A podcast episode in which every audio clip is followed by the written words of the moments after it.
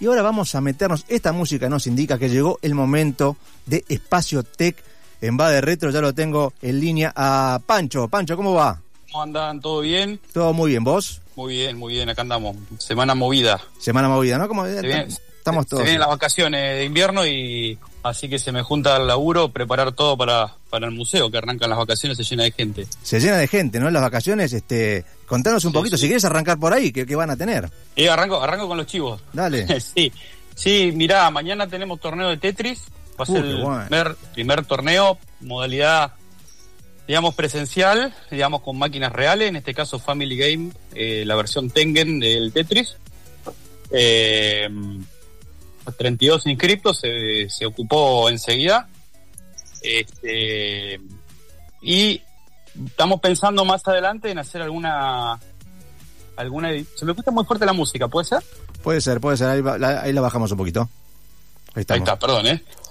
¿eh? no que te decía que mañana vamos a estar en el torneo de Tetris con Family Game la versión del Tetris Tengen eh, máquinas reales sí se va a hacer streaming de la final seguro, de las otras etapas del torneo no estoy seguro, yo no estuve en la organización, estuve en la parte de difusión y la idea es después empezar a repetir torneos y agregar alguna modalidad remota, digamos, porque tenemos muchas consultas, pero bueno, como lo hacemos con máquina real también se complica un poquito y vamos a estar mostrando también eh, en alguna máquina emulada, pero tratando de llegar a, lo más parecido a la realidad, a la primera versión del Tetris. Y cuando digo la primera versión me refiero a la primera, a la versión eh, que hizo el, amigo soviético en ese momento este, mm, en una eh, computadora electrónica 60, que era un clon de PDP-11, así que bueno, ahí encontramos una forma de emularla eh, a través de MAME y unos engendros. Podría buscar alguna versión online que lo simule, pero no quiero tratar de que sea la versión real, aunque sea ejecutando en un emulador como para no perder la perspectiva de que somos un museo. Parece muy bien. muy bien. Y después, bueno, nada, actividades eh, así programadas para, para las vacaciones no tenemos ninguna otra, pero sí muy enfocado todo en la parte lúdica, mucho juego, mucho rotando software para que haya mucho juego y tenemos un montón de consultas, así que va a estar, va a estar movido. ¿Esta movida en vacaciones de invierno la hacen siempre? Eh, este es el, la verdad es que este es el segundo año porque antes no abríamos. Nosotros antes, bueno, antes del año pasado estaba la pandemia. Ah, la pandemia, tienes razón. Así que no te puedo decir demasiado. Y abríamos cada tanto. El año pasado fue cuando empezamos a abrir todos los fines de semana y bueno, en vacaciones de invierno explotó con respecto al resto de los fines de semana, de los fines de semana, perdón, y este año venimos bastante bien todos los fines de semana y ya ahora nos llegaron un montón de consultas de, de, de nada, de gente que empezó a conocer el museo ahora o gente que está pidiendo, che, hacen algo, abren los días de semana Sí, bueno, para abrimos los fines de semana. Ya tengo todos los voluntarios y todo cubierto para abrir y poder asistir a la, cantidad de gente que va a ir el fin de semana. Ojalá pudiésemos abrir todos los días. Pero bueno, nada, se hace lo que se puede. Sí, obvio, obvio. Bueno, vamos si querés al tema de hoy. Dale. Hoy traje un tema que era, era un tema que quería hablar la, vez pasada, pero bueno, nada, la vez pasada hubo, hubo un montón de efemérides muy interesantes que no quería dejar pasar. Así que hoy vamos a hablar de los 16 bits, de las computadoras de 16 bits o la, o la primera parte de los 16 bits y después podemos hacer una segunda. ¿Por qué? Porque cuando decimos los 16 bits, primero hay que ver qué nos viene a la cabeza de la mayoría. Probablemente nos venga a la cabeza la Super Nintendo y la Sega Genesis. Mm. ¿No? Pero no vamos a hablar de eso, sino vamos a hablar de los 16 bits en las computadoras, que quizás es un tema un poquito, un poquito, un poquito olvidado en estas latitudes, pero que fue muy importante en el resto del mundo, sobre todo en Europa, y que marcaron una, marcaron tendencia. Así que vamos, primero vamos a arrancar un poquito por, por qué son los 16 bits desde el punto de vista técnico. No voy a tratar de no, de no irme demasiado por las ramas técnicas, pero básicamente, a medida que pasó el tiempo, hubo como diferentes métricas de marketing que se tomaron para eh, nombrar una tecnología, ¿no? Por ejemplo, una época en los 90 donde hablábamos de la cantidad de megahertz que tenía un procesador. Yo me acuerdo fines de los 90 en Pentium 3, decía, no, este tiene tanto megahertz. Nadie tenía ni la más remota idea que significaba, pero todos lo usaban. Es verdad. Y hubo, una época donde se hablaba de la cantidad de bits que tenía una máquina, que tampoco tenían ni idea la mayoría de qué se refería, y esa duró hasta principios de los 90, eh, y básicamente se refiere a eh, cuántos bits, o sea, cuántos unos o ceros tiene un registro de un procesador. Un procesador de una computadora tiene dos cosas básicas. Instrucciones, que son las operaciones que puede realizar, y los registros, que es lugares pequeños donde almacena valores. Esos registros tienen una cantidad de bits, bueno, lo, hubo distintos a, lo largo de la historia, hasta llegar a los 64 bits, pero en esa época las máquinas eran de 8 bits, decían las como el 64, todo ahí, inclusive en el mundo de las consolas, la NES y demás eran de 8 bits. Entonces lo que vino después fueron los 16 bits y después vino todo, toda esa historia de cuántos bits tenían. Entonces, no, lo, nos, para contextualizar a las computadoras a las que voy a hablar, voy a, voy, a, voy a usar la nomenclatura de marketing de esa época, que era la cantidad de bits, máquinas de 16 bits. Estamos en un contexto donde aparecieron, ya se habían instalado en Estados Unidos y en Europa, y acá empezaron a llegar a mediados de los 80 las computadoras personales de 8 bits, y todas tenían una particularidad y era que tenían eh, una interfaz de, texto para poder operar con la máquina, o sea, básicamente tenían un intérprete BASIC donde cargábamos los programas y le dábamos eh, los comandos, o sea, podías programar en BASIC o cargar los programas a través de BASIC. Y después, a principios de los 80, eh, Apple introduce la, la, Apple Lisa, que podríamos considerar una de las primeras computadoras personales de 16 bits, la cual tenía un procesador Motorola 68000 que era de 16 bits, que un procesador que se usó muchísimo durante toda la década del 80 y principio de los 90 en consolas y en arcade y también en computadoras como en este caso. ¿Y qué, introdujo esa computadora en particular que la nombramos en la, en la, en la, en la llamada del otro día? Bueno, básicamente lo que le, tomaron prestado entre comillas a Ciro Spark, que era la interfaz gráfica para poder operar la computadora, la paradigma de mouse eh, mouse, este, ventanitas, iconos y todo ese tipo de cosas. Eh, y un sistema operativo más amigable, o sea, ya no teníamos que andar metiendo cosas por comandos, sino con eh, a través de ventanas y demás. La Appliza fue un fracaso y bueno, ya eh, pasaron un par de años más y en paralelo se empezaron a dar algunos desarrollos.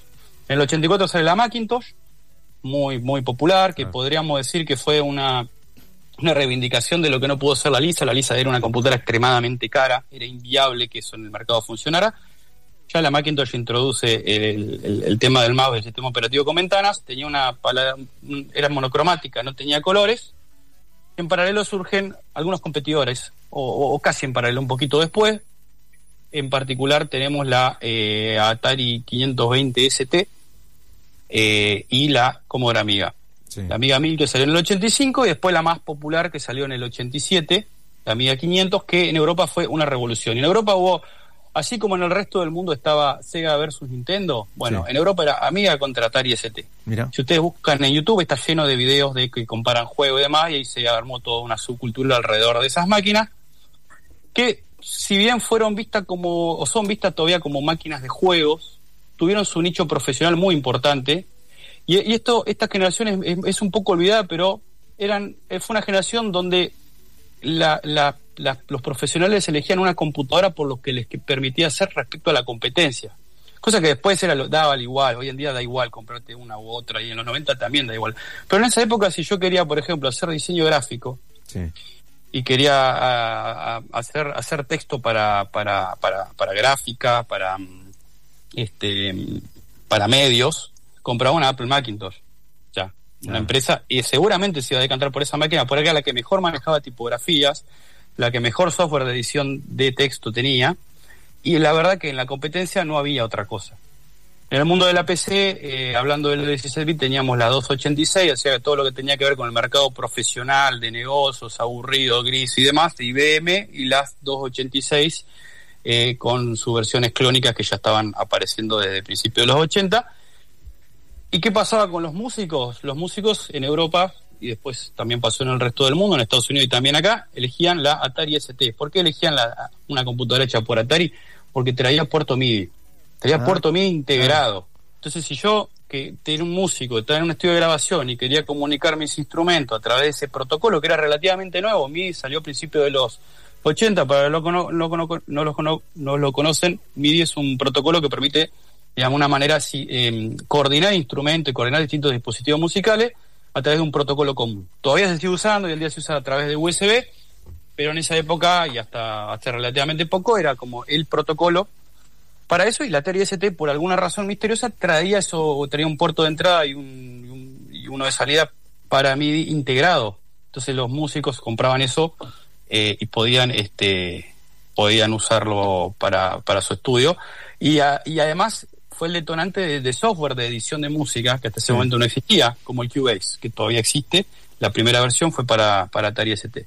Después lo que querían hacer edición de video, edición de video me refiero tanto en televisión como en privado, no sé, lo que hacían edición de videos de fiesta de 15 y ese tipo de cosas. Hasta ese momento la única opción era usar máquinas extremadamente caras de uso muy específico profesional.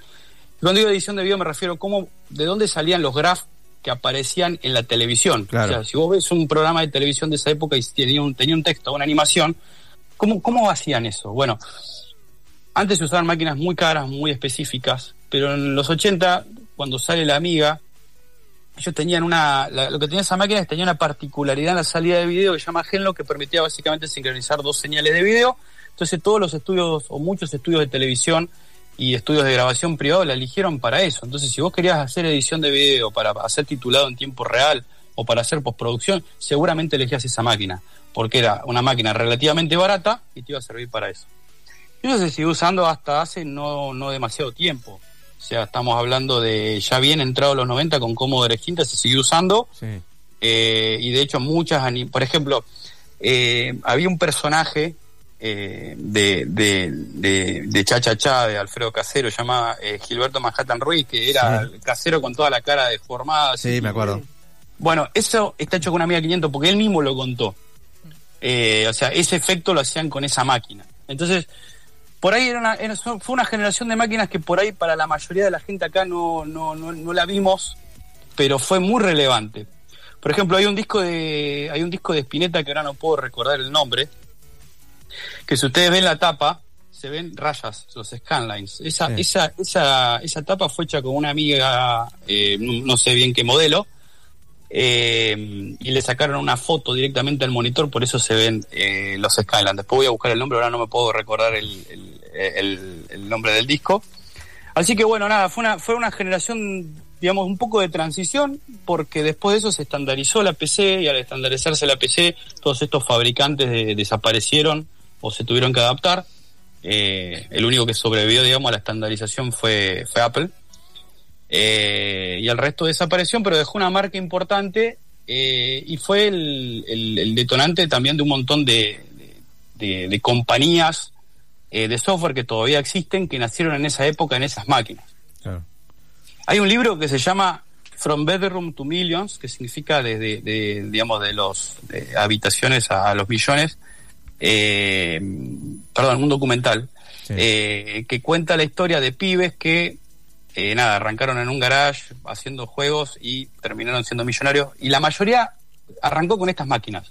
Primero con las de 8 bits y después con las de 16 bits, Claro. de compañías grosas como Blizzard. Blizzard, por ejemplo, ellos sí tenían otro nombre, pero hizo juegos como por ejemplo Lost Vikings, no sé si lo conocen, la primera versión fue para fue para Amiga y hubo un montón de, eh, de otros desarrolladores que de alguna manera usaron estas máquinas para hacer sus primeros desarrollos. Este, ¿Por qué elegían esto? Por- Porque probablemente en otras computadoras como la PC era un poco más era un poco más complicado o directamente no podían. Yo siempre digo que es la generación que hizo que, dos cosas que podrían aplicarse a toda la vida, pero aplican a la tecnología, que es lo deseable o lo posible, se, se empezaron a converger. Tal cual. Eh, antes de eso era la tapa de un juego con una cosa que no tenía absolutamente nada que ver con lo que después ponían en el juego. A medida que avanzaban con el- se avanzó en el tiempo, lo deseable y lo posible se empezó a acercar y esa generación lo acercó muchísimo. O sea, de golpe podías hacer un montón de cosas que antes no podías. A veces perdemos noción de eso. O sea, pasamos de pensar en, en, no sé, en el Apple II a Windows 95, pero en realidad el salto se había pegado antes. El Claro. salto se había pegado a mediados de los 80 con todas estas genialidades que habían hecho estos muchachos, pero por ahí no se masificó. Pero ustedes van, eh, hablan con cualquier persona en Europa, estas máquinas prendieron muy fuerte, este y realmente fueron muy importantes culturalmente. O sea, hay un montón de empresas, un montón de artistas que si no fuese por estas máquinas, un montón de cosas que vemos no la podríamos haber eh, disfrutado. Así que nada, eso sería un poco la... Totalmente. La- Me quedé pensando con esto que decía de, de- de- de- de lo, lo- lo- lo posible y lo, lo hecho, dijiste. Y lo deseable. Lo deseable y lo O sea, lo posible. Porque es verdad, vos te comprabas un juego o algo que venía con una, una super pintura, foto, una- claro, una cosa, una locura, y después cuando entraba, ¿no? Sí, que sí. Sigue pasando Sí, hoy por hoy con los cómics, incluso que te meten un- una tapa dibujada por, no sé, a- eh, Alex Ross y después adentro está dibujado por otro, entonces ya no es lo mismo. Sí. Pasa. Me- Claro, tal cual. Este, también un poco, está bien, eso te daba lugar a la imaginación, pero a veces se pasaban un poquito de rosca. De rosca, totalmente. No tenía absolutamente nada que ver con lo que estabas consumiendo. Bueno, eso fue, también fue una, no me quiero ir por la rama, pero también fue una de las razones por la cual se dio la crisis de los videojuegos a principios de los 80. Pero no tenía absolutamente nada que ver con lo que te trataban de vender con lo que estabas comprando. O sea, el marketing pasado de rosca, le digo yo. Eh, es así, que es así. Sí, sí. algo, el producto, algo de verdad tiene que tener. Es como que te compre un dentífrico y te dan un Sí, destornillador. Sí, Claro. me voy a lastimar. Claro. Las aventuras de Feynman No. y adentro está Mickey Mouse, claro, o sea, ¿qué onda? Claro. Igual, ¿qué eso vale Claro. para todo, ¿no? Sí, Vos- sí, sí. Sí, sí, sí. Hay una revista muy famosa que vos la comprabas por la tapa Sí. y después cuando la empezaba a leer la nota, Claro, no, no, tenía no. nada que ver con lo que, se la- lo que te dejaba entrever la tapa. Claro. Pero bueno, Claro, claro, En fin. exactamente.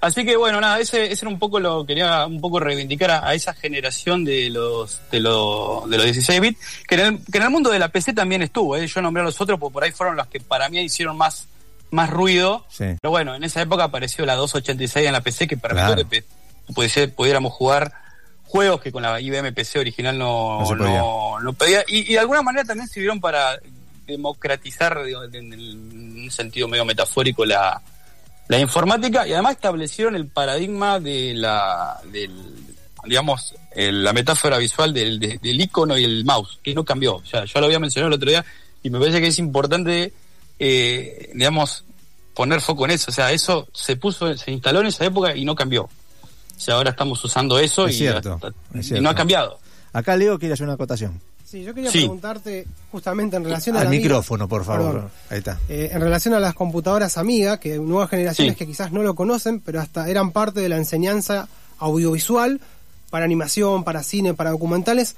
¿Por qué se apagó ese producto y esa empresa? Es un misterio al día de hoy para mucha gente que no, no conoce el contexto histórico de, de esa situación. Mira, mira, es, es un tema que hay dos, hay dos, eh, digamos, dos hipótesis y te las digo por haber leído bastante en particular del tema de gente que trabajó en Commodore.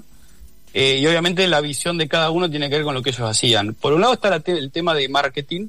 Eh, David Pleasance, que fue eh, manager de Commodore en, en Gran Bretaña, eh, dice que Commodore no tenía no tenía eh, plan de negocio, o sea, literalmente no tenía plan de negocio, iba saltando de una cosa a la otra, se daba vuelta a ver qué tenían los ingenieros y se da, y a ver si lo podían vender. Tenía un, gran problema de marketing y de ventas y no cuidado en el nicho de mercado, o sea, eso eso por un lado. Y se nota eso. Y por otro lado, los ingenieros, en particular eh, David Haney, que fue uno de los grandes ingenieros dentro de Commodore, dice que el problema más grande fue falta de I más D en la última etapa, o sea, investigación y desarrollo. El gran proyecto de Amiga a principios de los 80 fue que fue innovador porque tenía chips dedicados, o sea, chips que hacían una cosa específica de una cosa que era muy, eh, muy innovadora para esa época. Pero a medida que pasó el tiempo, el proyecto original no era de Commodore. Commodore los compra, tuvo una historia bastante larga, bastante- podría ocupar un programa entero sobre cómo surge eso. Commodore los compra y ellos empiezan a explotar la arquitectura de Amiga durante desde el 85 hasta el 94, con iteraciones y demás, pero dejaron de lado el I más D y era una tecnología que era tan tan custom, o sea, tan tan específica, que si vos no tenías investigación y desarrollo atrás para iterarla, ibas al muere. Lo que terminó pasando es que cuando llegaron los 90, todas las ventajas comparativas tecnológicas que tenía empezaron a desaparecer y la PC, que era lo que se estaba imponiendo, de a poco empezó a tener lo que Amiga en su momento tenía como innovador. Empezó Claro. cuando salió la Sound Blaster, ¿para qué me voy a comprar una Amiga si ya tengo el sonido? Y después ni hablar cuando apareció el, el Doom. El Doom fue siempre, ya fue el clavo en el ataúd de Amiga. ya había ya era tarde, ¿no? El problema que tenía Amiga es que eh, como no, no innovaron en, la, en, la, en el chip gráfico, en cómo empaquetaba los píxeles, no quiero ser muy técnico, hacía que hacer gráficos 3, eh, perdón, eh, renderizar 3D para un juego que re- requiere muchas operaciones y acceso a memoria sea muy complicado hacer con su arquitectura y en una PC que lo hacía de manera mucho más simple, con micro mucho más rápido, lo podían hacer. Entonces fue un poco falta de visión comercial y falta de investigación y desarrollo en la última etapa. Me encantó, Pancho. La verdad que lo que aprendo cada vez que, charlamos con Pancho me, me- me vuelvo loco. Bueno, este, esta fue la columna de Espacio Tech. Nos volvemos a encontrar con Pancho eh, en, el mes- en agosto, ¿no es cierto? El próximo mes. En el mes de agosto. En el mes de agosto voy a ver, voy a ver si voy a hablar de la segunda parte, hablando ya de las consolas, un tema un poco más popular, eh, de los 16 bits, eh, y cómo, cómo fue en el mundo y cómo fue en Argentina, porque Uh, es completamente distinto lo que pasó acá de lo que pasó en el, en el mainstream que nos cuentan. Me gusta, pero ya te deja el enganche para, para la próxima columna. sí, sí. Me encanta, Sí, me encanta. Acá todos Team Sega, ¿eh? Sí, totalmente, totalmente. Bueno, esta fue la columna de Espacio Tech. Como ustedes saben, Espacio Tech es el primer y único museo de retroinformática de la Argentina, situado en la ciudad de Bahía Blanca, que algún día vamos a tener que ir, ¿eh? Este, no, no, sí, sí, los, estamos- los espero. ¿eh? No los quería que mandar a muere en, en vivo, pero sí. Tienen, Sí, sí, sí, poner- no, lo decimos nosotros, nosotros nos encargamos de decirlo. Nos no comprometemos. Dale. obviamente. Bueno, Pancho- 7, de octubre, Noche de los Museos, se lo tiro ahí. Pues de última hacemos algo online. Me, uh, me gusta, me gusta, me gusta. Pancho, te mando un abrazo, nos vemos en agosto. Abrazo, chicos, gracias.